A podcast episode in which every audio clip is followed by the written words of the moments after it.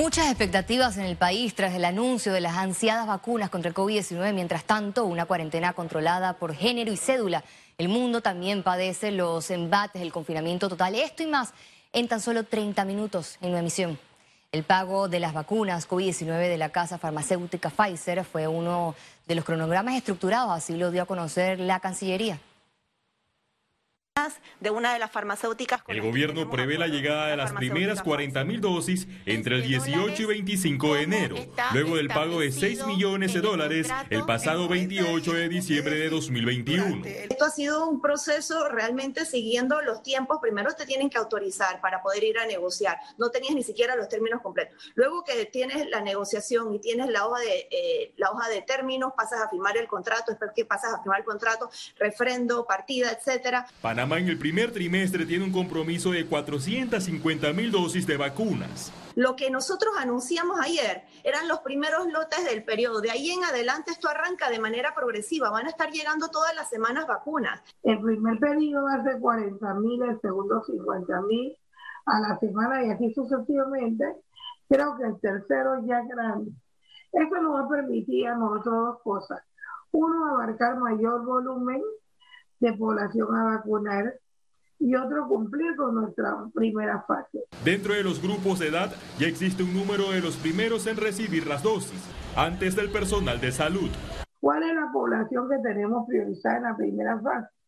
Inicialmente los adultos mayores de 60 y de estos los que están encamados o están recluidos en asilos o casa hogares. En encamados tenemos unos 6.000 en, en 6.000 adultos mayores y entre los que tenemos recluidos en asilo y casa hogares, aproximadamente 9.000 a 10.000. Pero, en el proceso de licitación, ¿cuántos congeladores hacen falta para almacenar las dosis de vacunas? Faltan 15 para los niveles regionales. El Ministerio de Salud está listo para la vacunación y envía un mensaje al país. La población tiene que estar tranquila, porque su vida y su está en buenas manos. Nosotros, el personal, todas tienen muchos años de experiencia en vacunación. Este martes la Universidad de Panamá puso a disposición un congelador para almacenar vacunas. Por otra parte, el MINSA aclaró que el formulario de registro es para la fase 4 del proceso de vacunación, donde los usuarios deben ingresar los datos en el sitio vacunas.panamasolidario.gov.pa. Félix Antonio Chávez, Econius. El sitio estadístico británico Our World in Data coloca a Israel como el país que más dosis de la vacuna COVID-19 suministra a su población, en la que se considera la campaña de vacunación más rápida del mundo para frenar la propagación del coronavirus. Israel lidera la carrera mundial de la inmunización contra la COVID-19 porque comenzó a administrar las dosis el 19 de diciembre. Según cifras de Our War in Data, los israelíes han vacunado el 15,83% de su población, calculado en 9 millones de personas aproximadamente. Seguidos se encuentran los Emiratos Árabes con 8,35% de dosis, Bahrein con 3,62%. En las cifras comparativas sobre vacunación recopiladas en el portal británico, también figuran Islandia 1,43, Reino Unido 1,39% de dosis suministradas, Estados Unidos con 1,38, Dinamarca 0,89%, Rusia 0,55, Canadá y Alemania 0,38% de dosis de vacuna por cada 100 habitantes. En el continente americano, Estados Unidos encabeza la lista con 1,38% de dosis administradas y los porcentajes más bajos los tiene Canadá con 0,38%, Argentina 0,07%, Costa Rica y Chile con 0,05 y México con 0,03 dosis suministradas por cada 100 habitantes. En las regiones de salud de San Miguelito y Panamá Centro, los centros de hisopados seguirán funcionando para aumentar la capacidad de pruebas diarias en cuarentena. Así fue la atención en el centro de hisopados de la gran estación de San Miguelito. Allí no había filas de vehículos en el auto rápido ni aglomeraciones de personas. El personal médico recibió a todos los que con anterioridad sacaron cupos y a los que sin importar el sexo y el horario de salida acudieron a hacerse la prueba por presentar síntomas desde los primeros días del año. En la cuarentena, el punto solo realizará 100 pruebas por día, 50 para conductores y 50 para personas que desde temprano esperan su turno. En otra zona del distrito de San Miguelito, la mecánica se mantuvo similar. Hablamos del Centro de Salud Amelia Denis de Casa, con atención médica a todo público y con áreas de y pruebas rápidas. Este sitio estratégico registró un alto índice de captación y la aglomeración por falta de distanciamiento fue evidente. En el subcentro de salud de Don Bosco, Veranillo, la atención registró poca asistencia. Sin embargo, en menos de dos horas, más de 10 personas dieron positivo a la COVID-19. A 5 kilómetros de distancia también habilitaron el primer ciclo Santa Librada en horario de 8 de la mañana a 1 de la tarde. Allí hubo una fila con más de 50 personas. Mientras que en la ciudad capital, el Centro Express en el Colegio José Antonio Remón Cantera sigue operando, pero con cita previa para evitar largas filas. Félix Antonio Chávez, Econius. Panamá registró 41 nuevas defunciones en las últimas 24 horas. Veamos en detalle el reporte epidemiológico del MINSA este martes. 259.770 casos acumulados de COVID-19. 3.540 sumaron los nuevos casos positivos por coronavirus. 2.434 pacientes se encuentran hospitalizados, 227 en cuidados intensivos y 2.207 en sala. En cuanto a los pacientes recuperados clínicamente, tenemos un reporte de 206.087. Panamá sumó un total de 4.238 fallecidos, de los cuales 41 se registraron en las últimas 24 horas.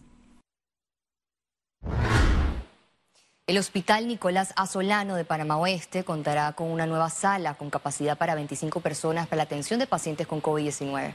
Este centro hospitalario cuenta con siete salas que ya se encuentran a su máxima capacidad. Por otro lado, un total de 23 médicos cubanos fueron asignados, entre ellos cardiólogos, neumólogos, intensivistas, internistas, entre otras especialidades.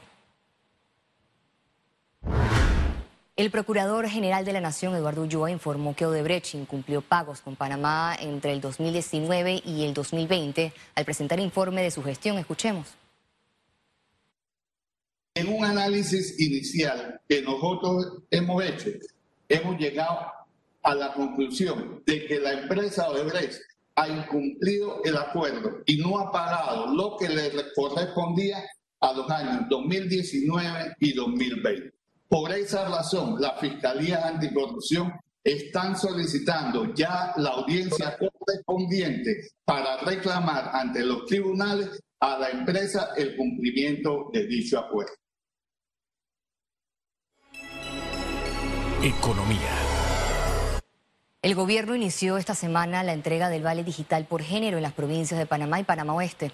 La carga inició este martes a los hombres con cédulas que terminen en número impar, es decir, 1, 3, 5, 7 y 9, mientras que el jueves lo recibirán las terminaciones en números pares, es decir, 2, 4, 6 y 8. El objetivo es evitar aglomeraciones en supermercados y farmacias a la hora de comprar. El mismo caso aplicará para los días de mujeres. El resto de beneficiados del país recibirá la recarga entre el 11 y el 15 de enero.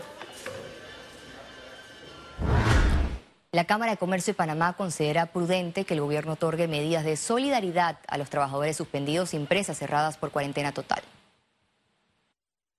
Cuando hablamos de cuarentenas que se están realizando en otros países como Europa y lo hemos mencionado aquí, en esos países se da la situación donde el gobierno está reconociendo el sueldo a los eh, colaboradores que tienen contratos suspendidos. Entonces, acá no se está haciendo eso, pero sí se pudiera hacer algo más y, se pudieran ver medidas, mayores medidas de solidaridad, como es el caso que mencioné, la reducción de la jornada eh, en el gobierno para todos los empleados que no están en el frente eh, contra el COVID. La Caja de Ahorros informó a sus clientes cómo aplicar los alivios financieros extendidos hasta el 30 de junio del 2021. En un comunicado, el banco indicó que sus clientes que sigan afectados económicamente y necesitan acogerse al nuevo periodo de moratoria deberán entrar al sitio web cajadeahorros.com.pa en la sección Plan de Apoyo Especial COVID-19, completar el formulario y adjuntar los documentos que evidencien su situación actual. Al finalizar el trámite, el banco lo evaluará y dará respuesta vía correo electrónico. También el cliente puede solicitar modificación de letra y tiempos de su pago acorde a sus nuevos ingresos. El 70% de los panameños no pagaron con regularidad sus cuentas en el 2020, reportó la Asociación de Panameña de Crédito. A lo largo del tiempo, el panameño ha mantenido la reputación de buena paga. Solo un 6% de la población registraba morosidad, cifra considerada razonable. Sin embargo, con el impacto de la pandemia en el país y el inicio de la moratoria bancaria, ahora 7 de cada 10 panameños no pagan con regularidad sus cuentas.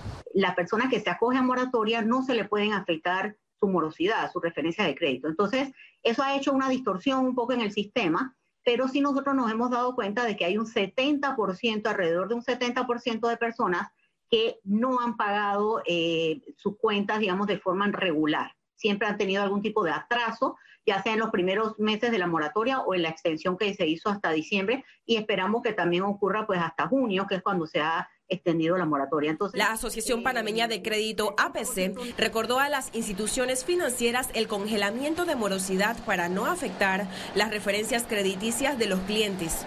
El eh, agente económico tiene que congelarle la referencia a el mes de eh, febrero del año pasado que es cuando fue el último mes regular del año. Así que eso se mantiene. Lo que va a cambiar es eh, cuál es el, el, término que se le va a dar a ese cliente para la moratoria. Al cierre de noviembre de 2020, los clientes adeudaban más de 30.500 millones de dólares a los bancos. Ciara Morris, Econews.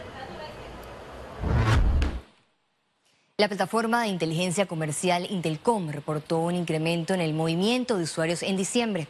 Esta herramienta que facilita los trámites de exportación del país es visitada por más de 1.200 usuarios al mes. Al menos 82% de las visitas a intelcom.gov.pa son realizadas por personas locales, mientras que las internacionales por cibernautas de México, Perú, Colombia, Estados Unidos y otros países interesados en intercambio comercial con el istmo. AES Panamá recibió Premio Global a la Excelencia Corporativa 2020 del secretario de los Estados Unidos. El premio otorgado fue en la categoría de seguridad energética sostenible por la creación de la primera planta y terminal de recepción alimentada por gas natural en Centroamérica diseñada para cumplir con las crecientes demandas de energía. Al regreso internacionales y recuerda, si no tiene la oportunidad de vernos en pantalla, puede hacerlo en vivo desde su celular a través de una aplicación destinada a su comodidad. Es cable onda, go, solo descárguela y listo, ya venimos.